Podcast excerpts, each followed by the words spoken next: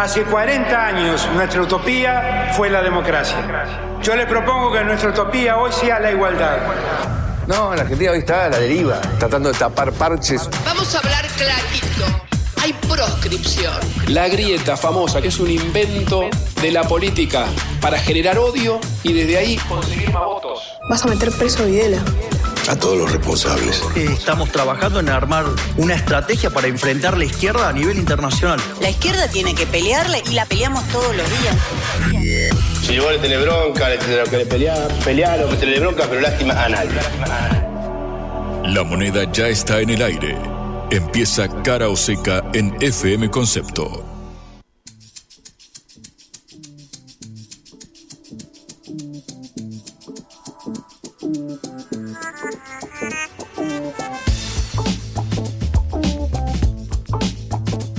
Hola, ¿qué tal? Buenas tardes en este martes 19 de septiembre. Los saludamos Patricia Lee y Juan Lehmann en Cara o Seca, esta producción de la Agencia Internacional de Noticias Sputnik. Hola Juan, ¿cómo estás? Muy buenas tardes, Patri. Bien, ansiando aquel día que vos muy bien anticipaste. Ahora, pasado mañana, el día de la primavera, día del estudiante. Lo cierto es que, mira, miro al cielo y la verdad es que no me anticipa un gran clima. Ayer tuvimos chaparrones fuertes, lluvias fuertes. Eh, ¿Ayer o fue el, el, domingo que llovió fuerte? Fue el domingo. Sí, el domingo. Bueno, te das cuenta. Estás uno, confundido, bueno, Juan. Esto es periodismo. un día. somos periodistas e informamos, Patria. Así Sí, que imagínate bueno. cómo tenés que tomar con pinzas cualquier cosa que diga frente a este micrófono. Claro, ¿Te das cuenta? Exactamente, hay que cuestionar todo. Muy bien, eso. Bueno, Eh, hay que bien. dudar, sobre todo. Sobre todo hoy que está eh, el Congreso reunido en una actividad muy importante, por fin, podríamos decir, porque están discutiendo la eliminación del impuesto a las ganancias para la mayoría los trabajadores y solo quedarían en realidad 80 mil trabajadores que son CEOs, gerentes, etcétera, que pagarían este impuesto.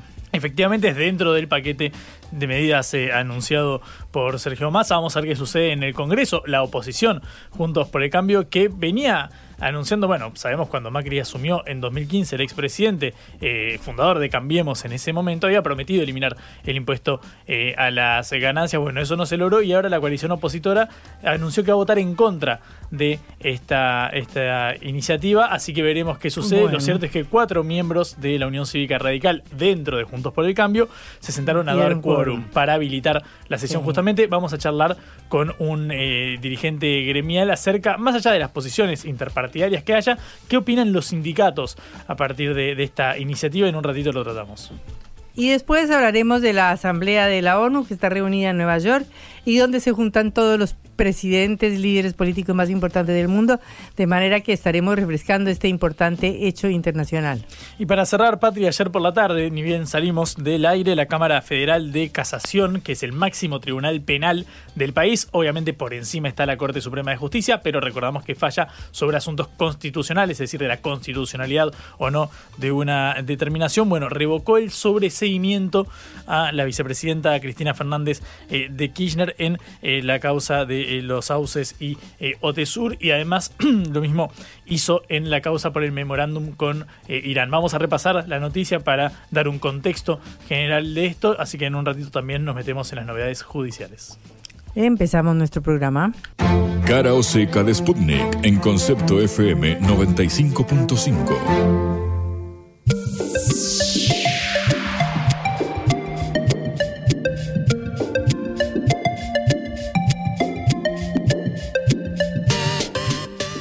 Los opuestos se juntan, podría titularse este comentario de hoy.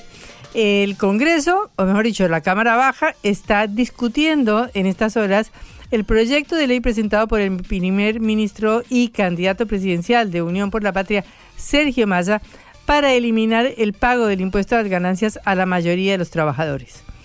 El proyecto establece la eliminación de la cuarta categoría del gravamen y la creación en su reemplazo de un impuesto que fija- fijaría el pago del tributo solamente para los ingresos superiores a 15 salarios mínimos mensuales, lo cual hoy es 1.770.000 pesos. En dólares estamos hablando de 2.500 dólares al cambio blue, por supuesto, y más o menos de 5.000 y, y 5.000 y algo al cambio oficial.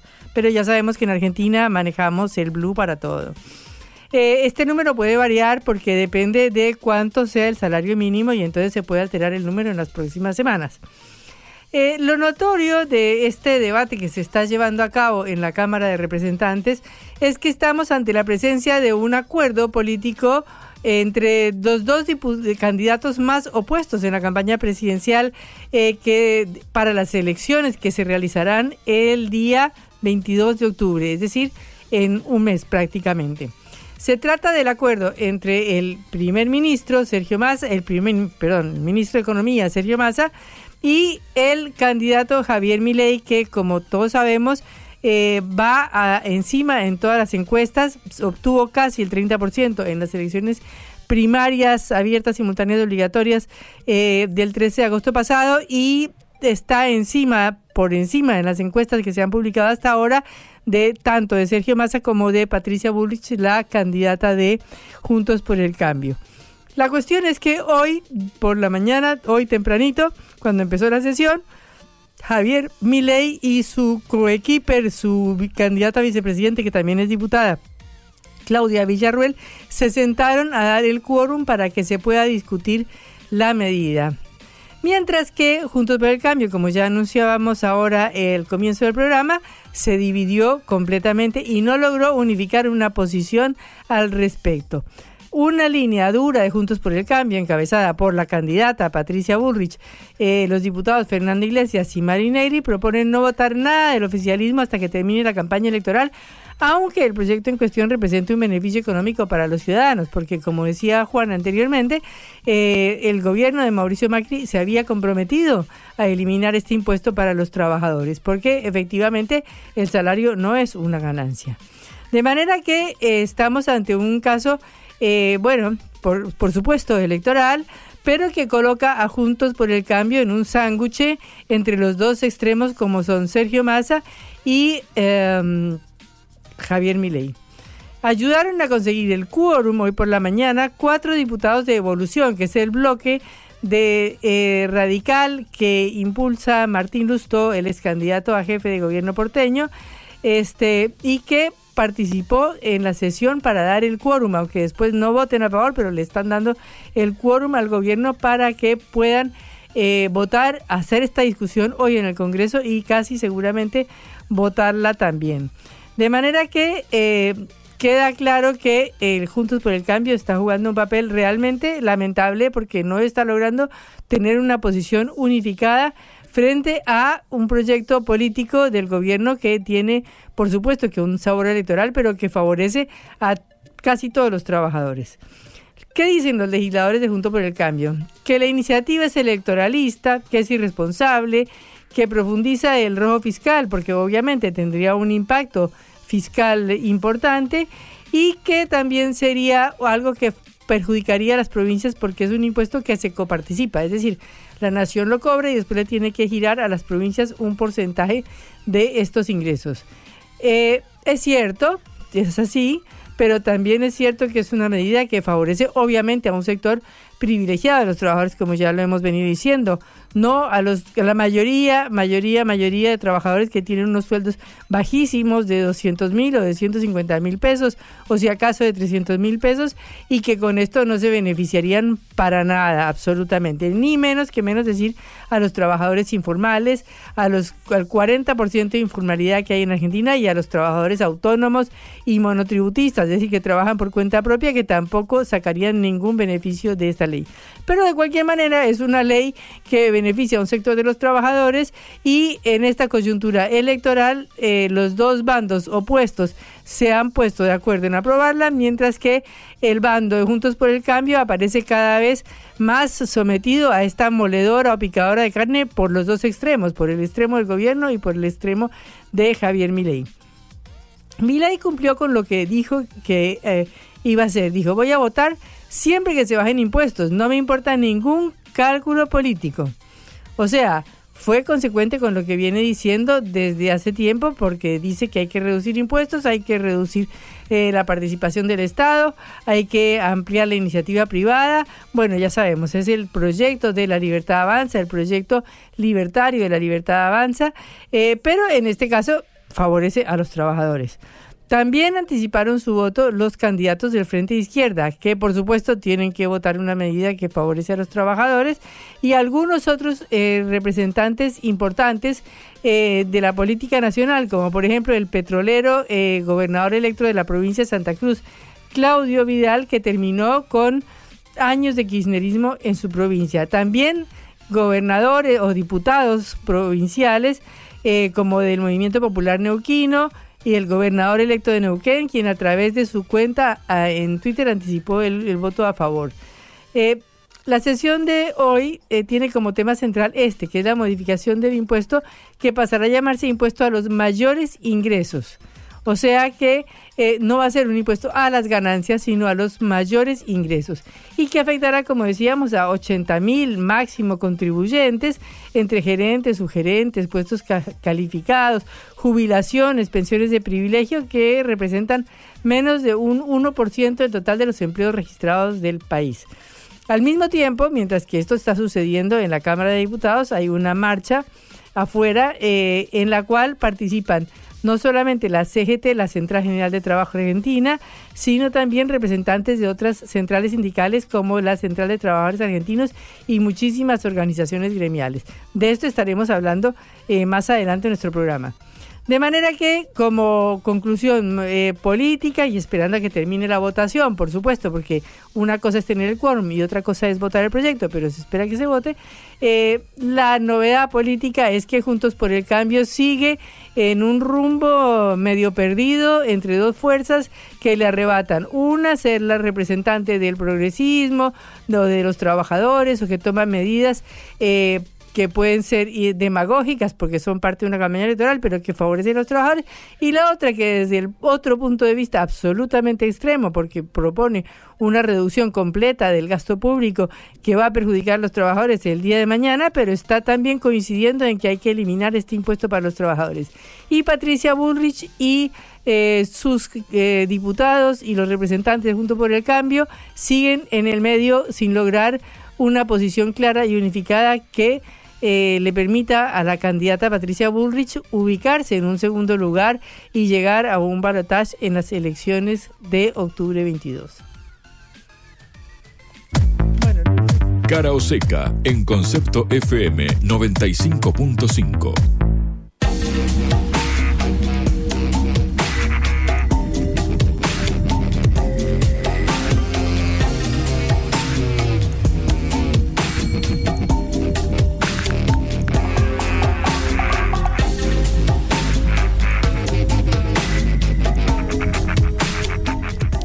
Sobre este importante proyecto que se discute hoy en Argentina estamos con Hugo Ernesto Godoy, dirigente sindical, secretario general nacional de la Central de Trabajadores Argentina y secretario nacional de la Asociación de Trabajadores del Estado. Hugo, es un gusto saludarlo. Patricia Lee y Juan Lema nos saludan desde Cara Oseca. Hola Patricia y equipo, muchas gracias por llamar. Bueno, Hugo, eh, ¿qué nos puede comentar sobre la importancia de este proyecto que se está discutiendo hoy en el Congreso? Bueno, estamos profundamente conmovidos y alborotados por este avance tan importante que se está dando y con la posibilidad cierta de que terminemos con uno de los gravámenes más injustos que pesan sobre la sociedad argentina, que es el impuesto a la ganancia sobre el salario de los trabajadores, cuando todos sabemos que el salario no es ganancia. Y esto es así, producto de muchos años de, bregar, hasta que por parte de trabajadores y trabajadoras, de las distintas centrales sindicales y sindicatos, y bueno, y por la decisión del gobierno de atender este justo, esta justa demanda y dar un paso así muy importante en avanzar para que el sistema impositivo en nuestro país sea menos regresivo de lo que es actualmente, donde pareciera que los que más pagan son los que menos tenemos y los que menos pagan son los que más tienen, y esto sin ninguna duda hay que revertirlo para el bien de toda la sociedad. Buenas tardes, Hugo, ¿cómo estás? Juan Lemante saluda. Eh, si vemos ejemplos a nivel eh, global, eh, bueno, más que llamarlo ganancia, se llama impuesto a la renta o tiene otras variantes el nombre, más allá de que el concepto de salario no es ganancia. la pregunta es, en el caso de quienes perciben ingresos por cerca de un millón y medio de, pesos, que claramente no son los, los sectores más postergados del país, ¿no verías con buenos ojos una medida redistributiva en un país que tiene 40% de pobres o 40% de economía informal? Que sí, puede ser gente que facture para el exterior, por ejemplo, pero en su gran mayoría es gente que está netamente precarizada, eh, que no tiene un sustento a fin de mes. ¿Cómo ves esto?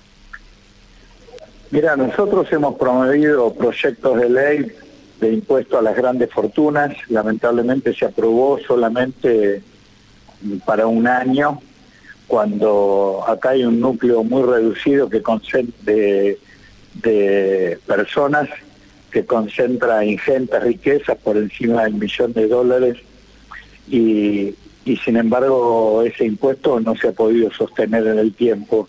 Eh, hemos propuesto mm, un impuesto a, las fortunas que se depositan en bancos en el exterior eh, y, hemos solicitado también que se haga pública los jugadores de capitales y los que tienen eh, recursos eh, en cuevas fiscales del exterior y eso tampoco ha podido prosperar. O sea que los trabajadores y trabajadoras no tenemos ninguna duda que acá hay que establecer normas que permitan que mm, los que más tienen más aporten. En relación a la diferencia entre los que cobran de sueldo un millón y medio y un millón setecientos setenta mil, eh, mm, es una eh, es una diferencia muy finita.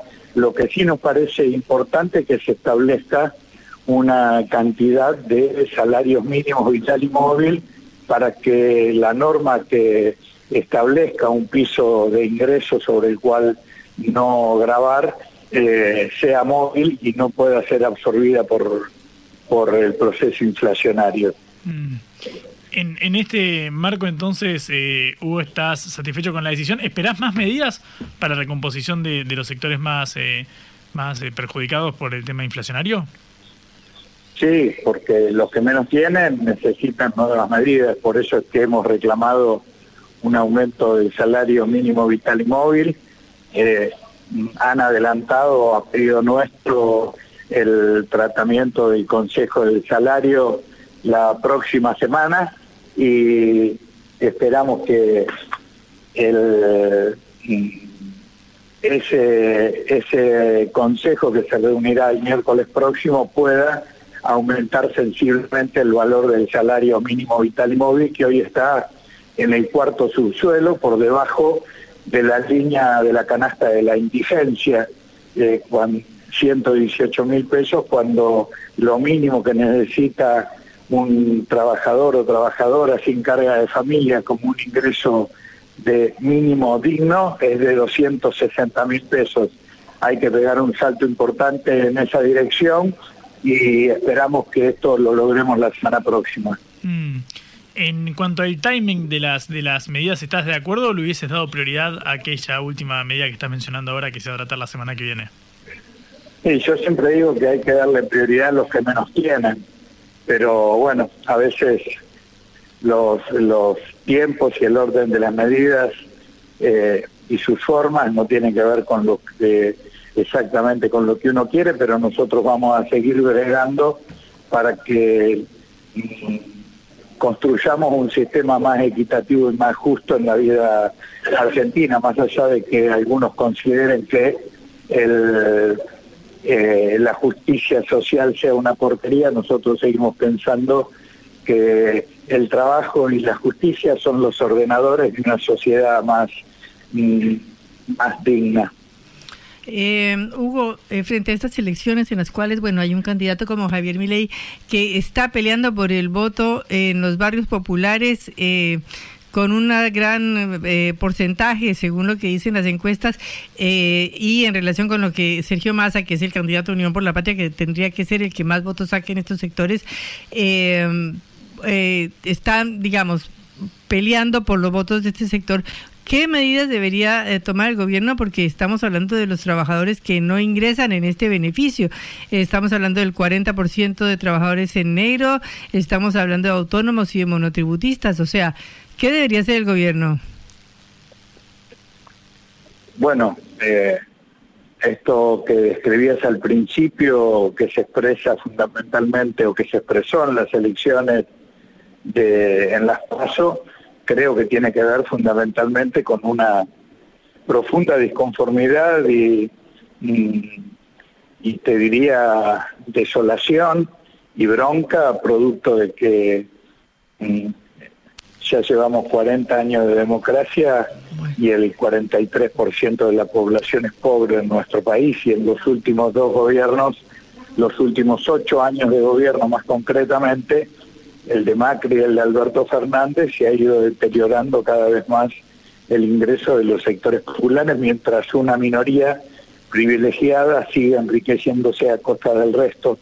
Entonces, es natural que este, esta situación de desolación se exprese y se canalice mm, a través de, referencias aparentemente nuevas, pero que como en el caso de Miley, en realidad expresan más de lo viejo, más de lo de siempre, volver a Caballo, volver a Menem, volver a De la Rúa, y eso eh, son experiencias que le hicieron mucho mal, o hasta como, como él y su, su eh, coequipe como candidata a vicepresidenta reivindican la dictadura genocida de Idele Martínez de Oz. Eh, mm,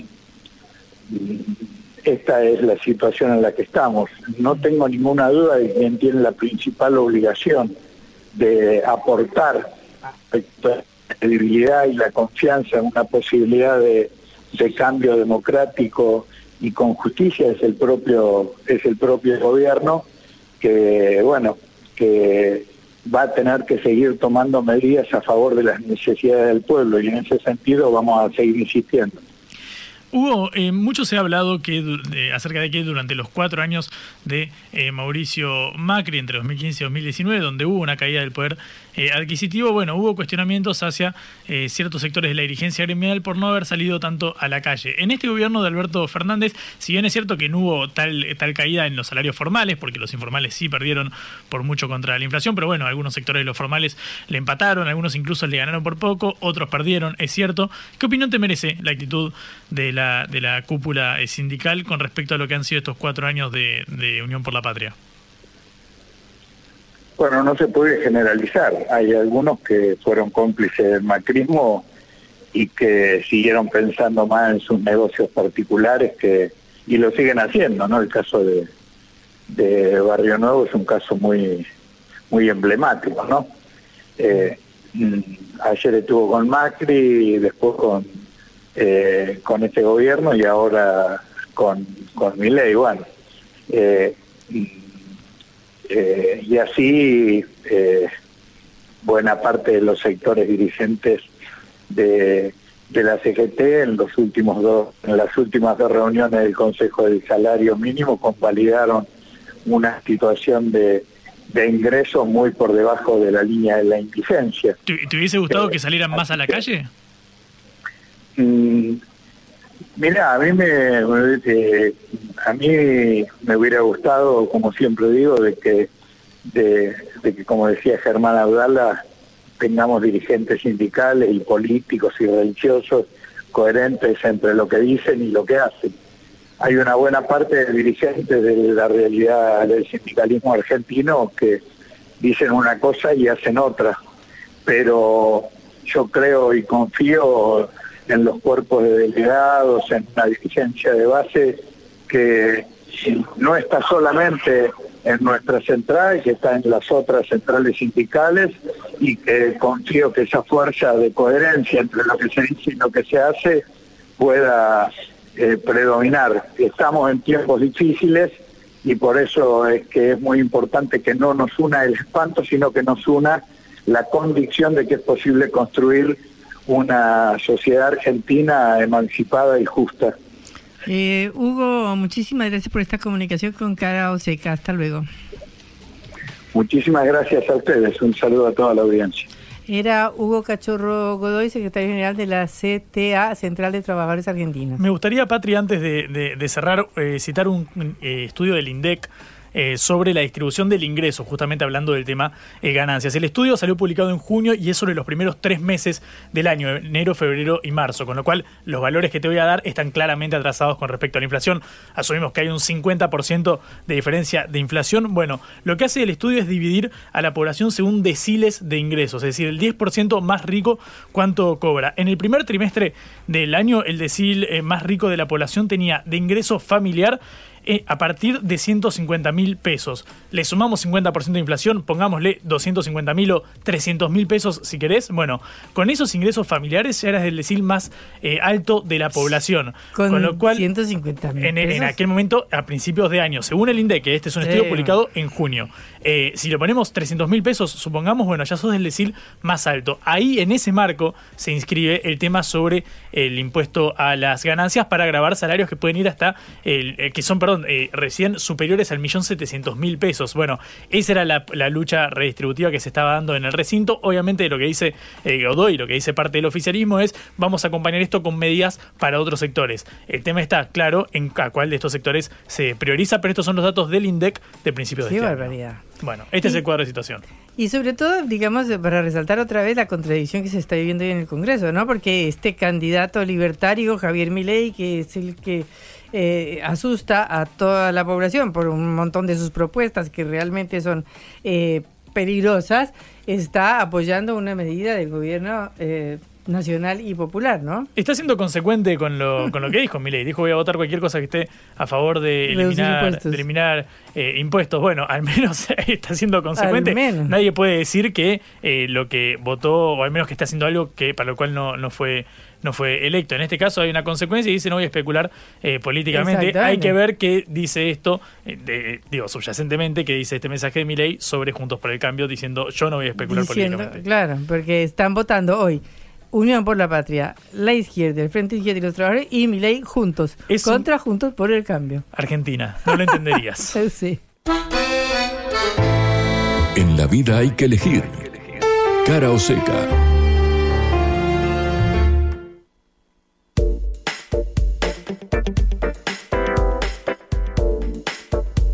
thank you datos de inflación, Juan. Efectivamente, seguimos, Patri. malas noticias. Es tremendo, ¿no? Yo ya te dije, Patri, el día que me pongas a conducir un programa en Suiza, te voy a traer noticias económicas al menos un tanto. Claro, más aburridas. Eso, no son mejores. Son aburridas. No sé de qué podríamos informar. Eh, el famoso diario del lunes no tiene ningún valor porque es prácticamente el mismo que el viernes pasado. Acá vos tenés que tocar F5 cada dos minutos en los portales si querés estar al día de las noticias. Porque, claro, recordamos, salió el dato de la inflación de agosto la semana eh, recordamos ese 12,4% del, del, índice de precios del consumidor, pero recién el INDEC, recién salidito del horno, publicó el índice de los precios mayoristas del mismo mes. ¿Sabes cuánto fue? Si te había sorprendido el 12,4% de los minoristas, este fue 18-7. 6 mm. puntos arriba, o sea, 50% por arriba de lo que dio el mes de, eh, agosto. Efectivamente, la eh, interanual que había sido, en el caso de la inflación general, del 124%, bueno, en el caso de los mayoristas, en los últimos 12 meses, agosto 2022 contra agosto 2023, fue del 133% eh, interanual. Y bueno, ya ni siquiera me gasto en decirte cuánto aumentaron los precios en los primeros 8 meses del año, porque tampoco vamos a tener tanta referencia. 87%, 7 puntos por encima de lo que fue el aumento del nivel general eh, de los precios. Es cierto, esta medición sale después que la previa, o sea, puede tener un efecto estadístico ahí de incidencia de la evaluación. Eh, por ejemplo, lo mismo que decíamos que eh, está calculado, bueno, luego no importa. El tema es que, claro, sigue dando por encima de lo que fue la inflación previa. Qué barbaridad. Cara o seca. Te contamos lo que otros callan.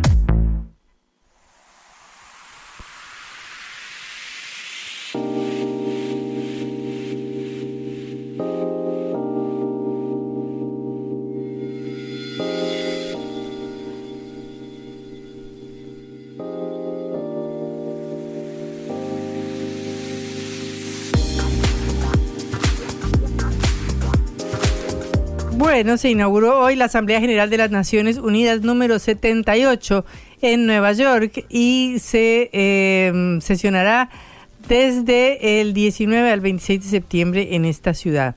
La reunión de este año está marcada por debates sobre la crisis climática, los objetivos de desarrollo sostenible planteados por la organización, el conflicto en Ucrania y las crisis que se están viviendo en el África, por supuesto. Eh, el único presidente del Consejo de Seguridad que está presente este año físicamente en la reunión es Joe Biden, porque los otros eh, participarán de manera virtual, como por ejemplo Rishi Sunak, el primer ministro británico, el presidente francés Emmanuel Macron, el presidente ruso Vladimir Putin y el presidente chino Xi Jinping, que mandaron delegaciones de menor rango esta vez a la Asamblea de la ONU. Eh, habló por primera vez el presidente ucraniano Volodymyr Zelensky. Se esperaba para esta tarde el discurso del presidente argentino Alberto Fernández.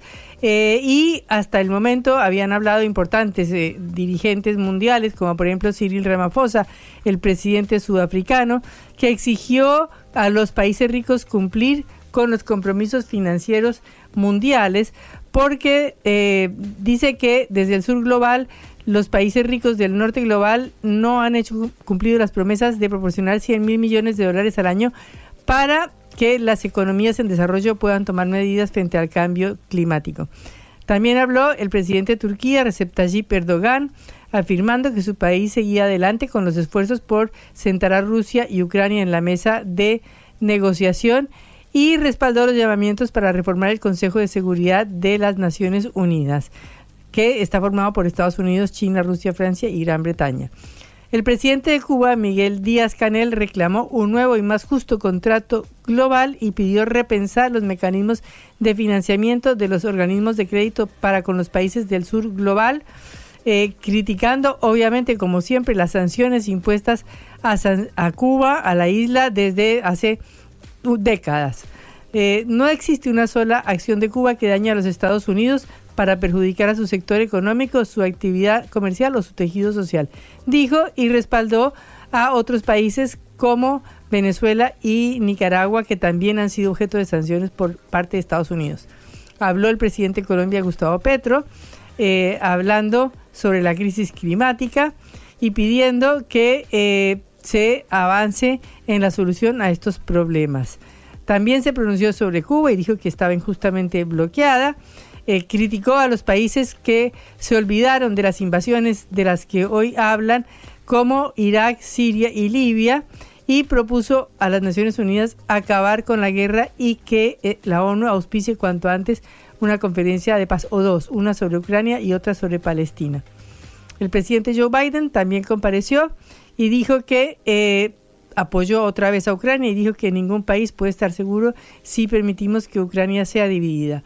Por su parte, el presidente de Brasil, Luis Ignacio Lula da Silva, habló de que vuelve hoy como presidente gracias a que la democracia permitió a su país superar el odio y la desinformación. El mundo es cada vez más desigual. Los 10 mil millonarios más ricos del mundo acumulan más riqueza que el 40% más pobre de la humanidad. El destino de cada niño que nace en este planeta parece estar decidido cuando todavía están en el vientre de su madre. La parte del mundo en la que viven sus padres y la clase social a la que pertenece su familia va a definir si ese niño no tendrá oportunidades en su vida.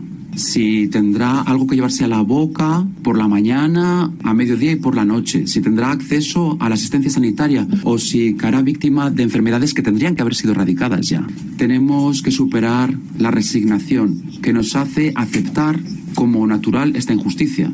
Hay una falta de voluntad política de aquellos que gobiernan el mundo para superar las desigualdades.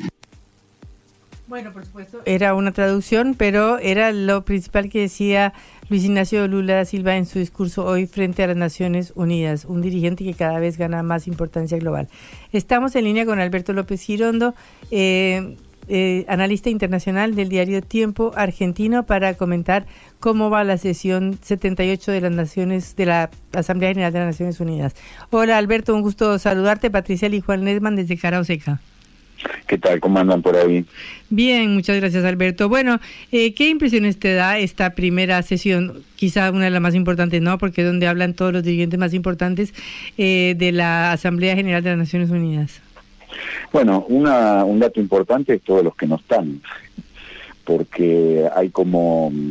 Eh, hubo una serie de, de, cumbres, de foros internacionales en los últimos meses, eh, bueno, de, el mes pasado los BRICS, eh, después de, del G20, el G7, hay como, hay, eh, donde están asistiendo la mayoría de los líderes, y a, la ONU, que debería ser el ambiente en el que se dirimen todas estas cuestiones, sobre todo en la Asamblea General, eh, han pegado el faltazo.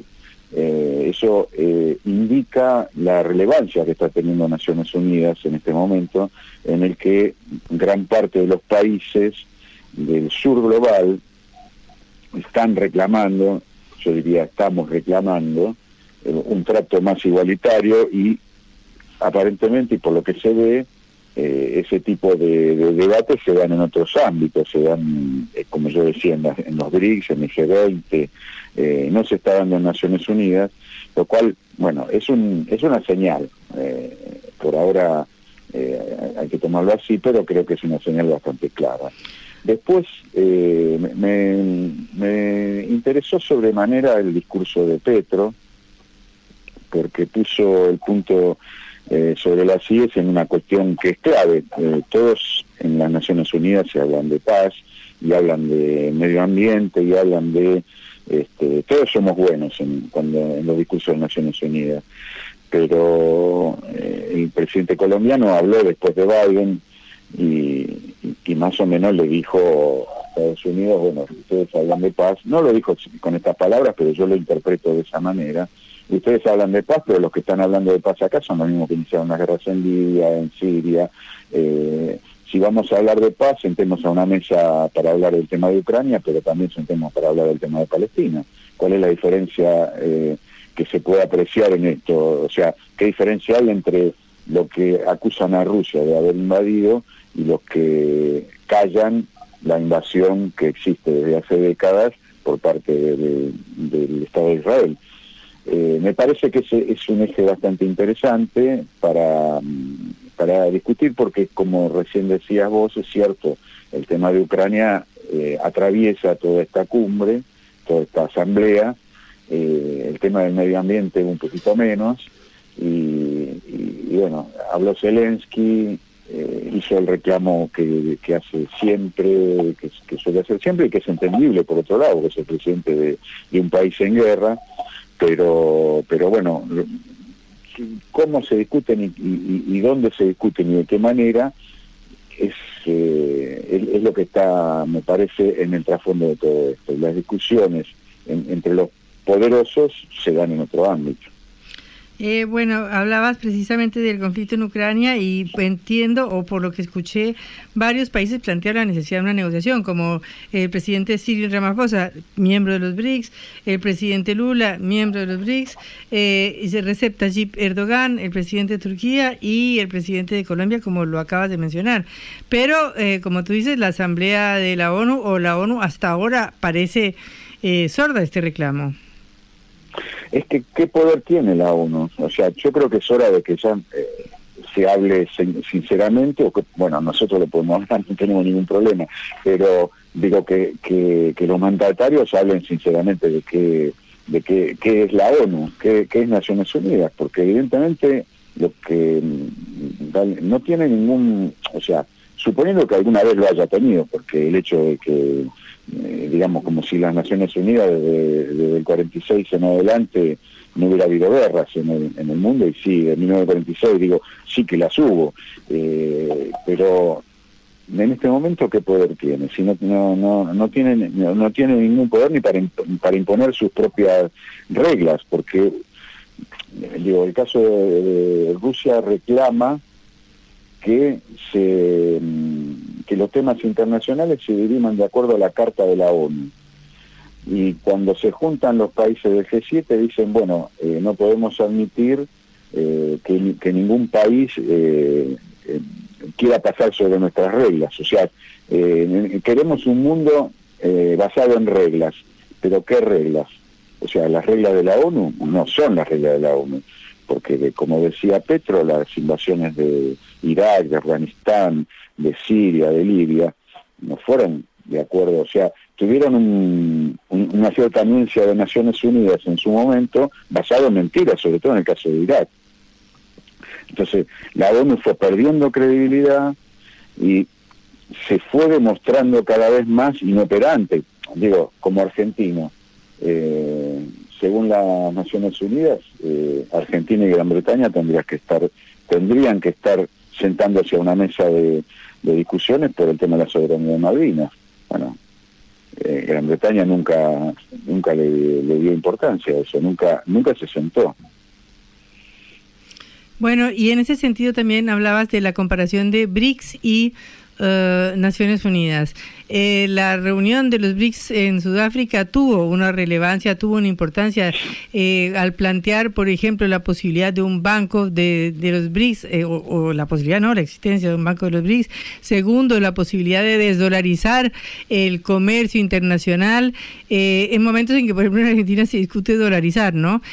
pero lo que a lo que yo voy es que a los BRICS van adquiriendo, digamos, un peso cada vez mayor globalmente frente a asambleas como esta de las Naciones Unidas que al final de cuentas eh, no redundan en ninguna votaciones o resoluciones significativas para el progreso mundial o para la paz mundial. Lo que pasa es que eh, los BRICS tampoco lo lograrían, porque en realidad el BRICS es un foro de debate, tiene sí tiene un banco un banco eh, de crédito, pero eh, digamos, no, no, es, no está institucionalizado al mismo nivel que Naciones Unidas. Naciones Unidas tiene cientos de dependencias que tienen injerencia, no sé, de la UNESCO, desde la UNTAD, o sea, tiene un montón de foros que, o, que de instituciones que deberían tener mayor peso pero no lo tienen porque, bueno, uno de los problemas de, de, Naciones Unidas es precisamente algo que el presidente Erdogan, el presidente de Turquía, estuvo planteando a su manera, obviamente, cuando él plantea eh, debatir el, el tema del Consejo de Seguridad, lo que está diciendo es que Turquía merecería tener un, lugar en el Consejo de Seguridad, lo mismo que en el fondo está pidiendo Lula eh, y que está pidiendo la India, que está pidiendo Brasil, que son potencias que dicen, bueno, ¿por qué hay cinco, por qué los cinco ganadores de la Segunda Guerra Mundial, asumiendo que, el, gobierno de China, eh, de Beijing, eh, ingresó mucho después, pero digo, ¿por qué los, cinco ganadores de la Segunda Guerra Mundial siguen teniendo en un lugar privilegiado en el que discutir cuestiones y un lugar que está permanentemente bloqueado porque el Consejo de Seguridad que debería ser el instrumento como para poder eh, terminar o poder eh, intervenir en cuestiones bélicas o por lo menos eh, en cuestiones de pacificación es un organismo permanentemente bloqueado por su propia por su propia reglamentación de que de que un, solo eh, con el con se necesita para intervenir el, consenso de las cinco de las cinco naciones. Eh, es el, Consejo de Seguridad es lo primero que tendría que cambiarse y eso es lo que no quiere eh, admitir. Yo creo que los fundamentales son los países europeos. Me parece que no le costaría mucho a China y a Rusia admitir nuevos socios ahí, pero, pero el bloqueo es más por de Europa porque en realidad, bueno, Estados Unidos sigue siendo potencia mundial, pero Francia y Gran Bretaña ya, ya son potencias de segundo orden. Claro, entonces entiende por qué no estaría, por ejemplo, Alemania, es decir, eh, países que tienen una importancia muy terrible, o la India, por supuesto, en eh, decisiones que son globales, o Turquía, bueno, hablemos de tantos países del mundo que juegan un papel importantísimo y sin embargo están constreñidos por este límite, digamos, de que son los ganadores de la guerra los que definen todo eh, cuando ya pasaron eh, ¿cuántos años? Ya ni me acuerdo, ¿no? 70 años de la guerra. 80 años. 80 años. Ya va para 80 años.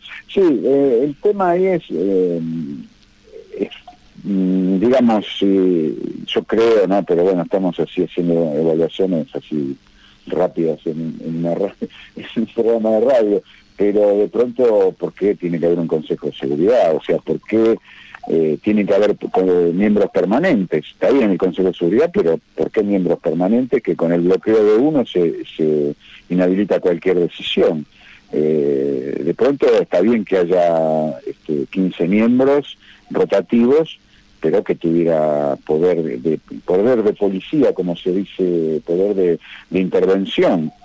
Eh, en, Irak, en, Irak eh, hubo un permiso de Naciones Unidas para la intervención de Estados Unidos y la OTAN, pero con un, después de un informe que se basó en mentiras y que todo el mundo reconoció que se basó en mentiras. Entonces, eh, con respecto a las armas de destrucción masiva de Saddam Hussein, sin embargo, Biden sigue hablando de armas de destrucción masiva, eh, que van a seguir combatiendo armas de destrucción masiva. Yo la verdad que eh, resulta hasta irritativo escuchar que el presidente de Estados Unidos diga eso cuando la cumbre del G7 se desarrolló en Hiroshima, que fue el primer experimento de, destrucción, masiva, destrucción masiva eh, en, seres humanos por parte de Estados Unidos. Entonces hay como todo un discurso cínico que, que, en el fondo lo que lleva es que, bueno, eh, las Naciones Unidas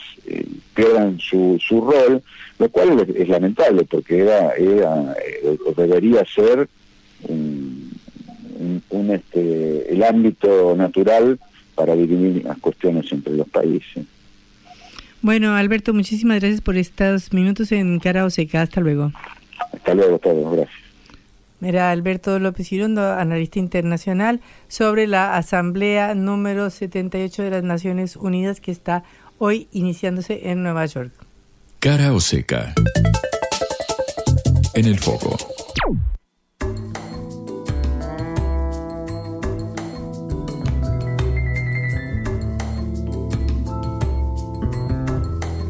Novedades judiciales. Sí, Patri, esto salió ayer por la tarde, después de que nosotros saliéramos eh, del aire, que la Cámara Federal de Casación Penal es el máximo tribunal penal del país. Por encima está la Corte Suprema de Justicia, que como contábamos, falla sobre la constitucionalidad o no de las determinaciones, pero en el ámbito penal, eh, casación es el máximo eh, tribunal. Las apelaciones que van por encima de ellos son directamente a la Corte Suprema. Bueno, la Cámara de Casación revocó el sobreseimiento de la vicepresidenta de Cristina Fernández de Kirchner en las causas de los sauces y Otesur y además ordenó que se hiciera el juicio oral y público junto al resto de los imputados, que son cerca de 30, entre ellos, por ejemplo, el diputado Máximo Kirchner, hijo de la vicepresidenta, eh, por asociación ilícita y lavado de dinero en el alquiler de propiedades y hoteles pertenecientes a eh, los Kirchner. En las dos causas que se investigan, Otesur y los sauces, bueno, sí hubo un presunto lavado de dinero y asociación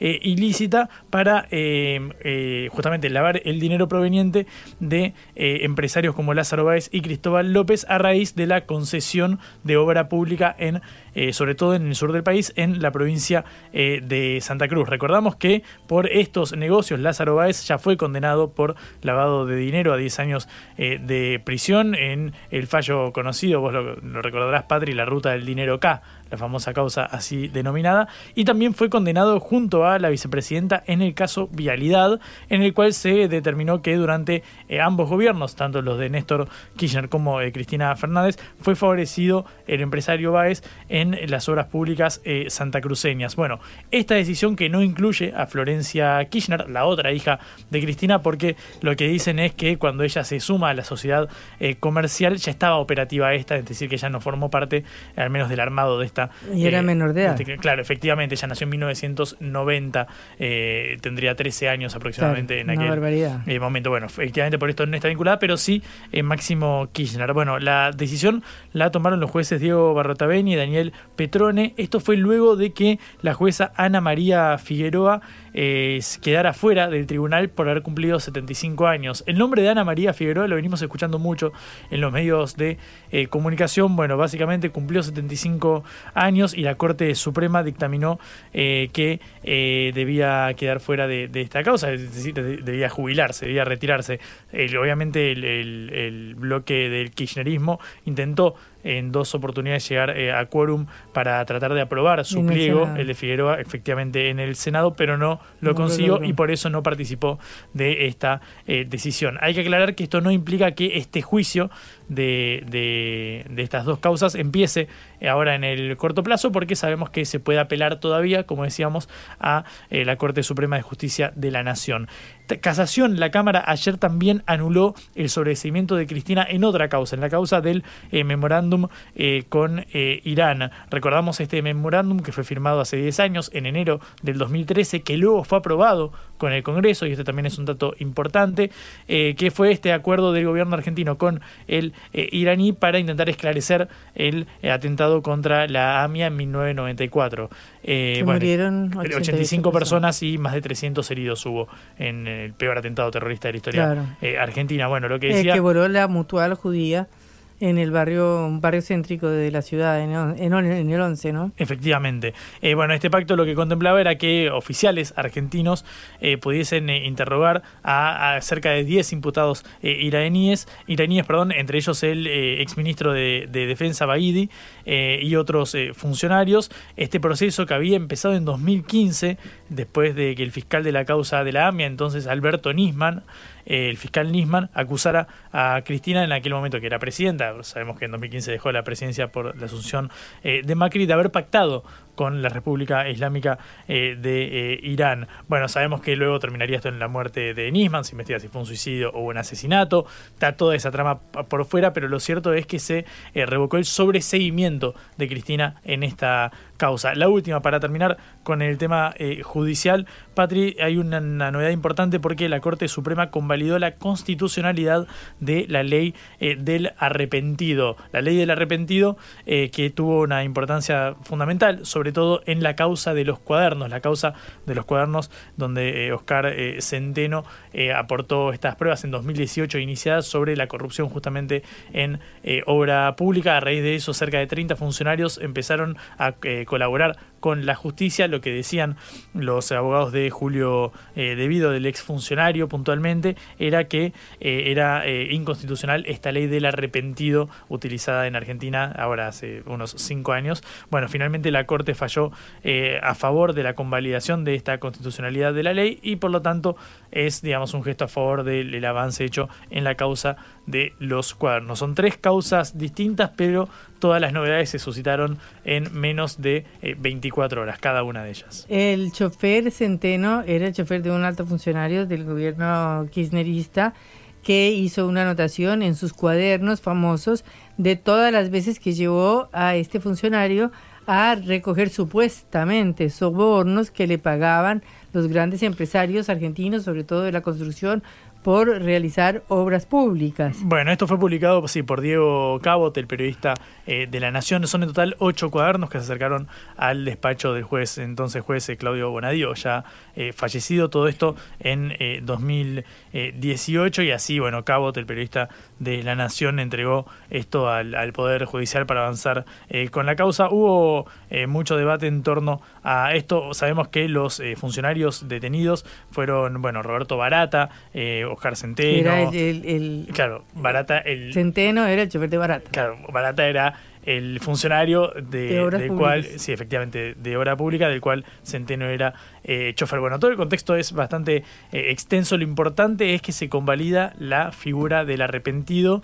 eh, y se convalida entonces, al menos en esta instancia, lo desarrollado por la causa de los de los cuadernos, donde también se investiga, como en las otras dos causas que la otra causa que mencionamos, el tema de la corrupción, digamos, durante el, gobierno de Cristina Fernández de Kirchner. De nuevo, son tres causas muy diferentes, pero que las tres suscitaron novedades en menos de un día, porque la primera fue ayer a las 6, 7 de la tarde y hoy que todavía no son las 6, ya tenemos la tercera, el tercer fallo en torno a esto, efectivamente, Patri. Día movido, día movido en el Congreso, día movido en la justicia, día movido en Nueva York. Así que nos despedimos hasta mañana en la hora del regreso. Recuerden que nos pueden escuchar otra vez por sputniknews.lat. Celeste Vázquez estuvo en la operación, Augusto Macías en la producción de este envío y Patricia Lee comandando este navío como siempre. ¿Cómo, Juan Irmán? Hasta luego. Hasta luego. Chau. Vamos a hablar clarito. La guerra contra las drogas ha fracasado. Se ha producido un genocidio en mi continente. Tenemos nosotros que plantar una sola voz, y que América Latina, el Caribe, le diga a los Estados Unidos de Norteamérica, no más golpismo. Y se aplica lo que decía Tolstoy, un gobierno que no procura la justicia no es más que una banda de malhechores. Qué cosa rara que diga gracias a la vida a pesar del dolor, porque mi hija dio la vida sabiendo que había que cambiar. La vi ahí que, que brillaba, que sobresaltaba en ese estadio hermoso y no lo pensé y, y la fui a besar. La vida está llena de tropezones y de fracasos, pero es hermosa. Cara o seca.